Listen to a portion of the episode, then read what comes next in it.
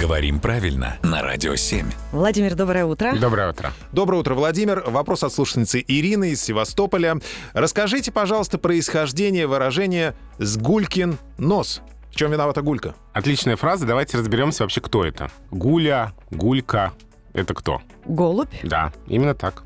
Это голубь. Э, Слово это возникло на основе звукоподражания гуля, гулька. И гулькин нос — это голубинный нос. Он же клюв. А он какой у нас? Он маленький. И поэтому сгулькин нос стало использоваться в такое шутливое выражение в значении «очень мало».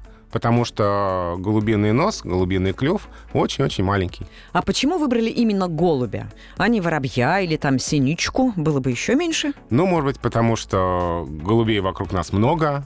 Может быть, потому что слово красивое. Синичкин нос как-то, ну, согласитесь, не очень. Ну, пожалуй, да. Спасибо, Владимир.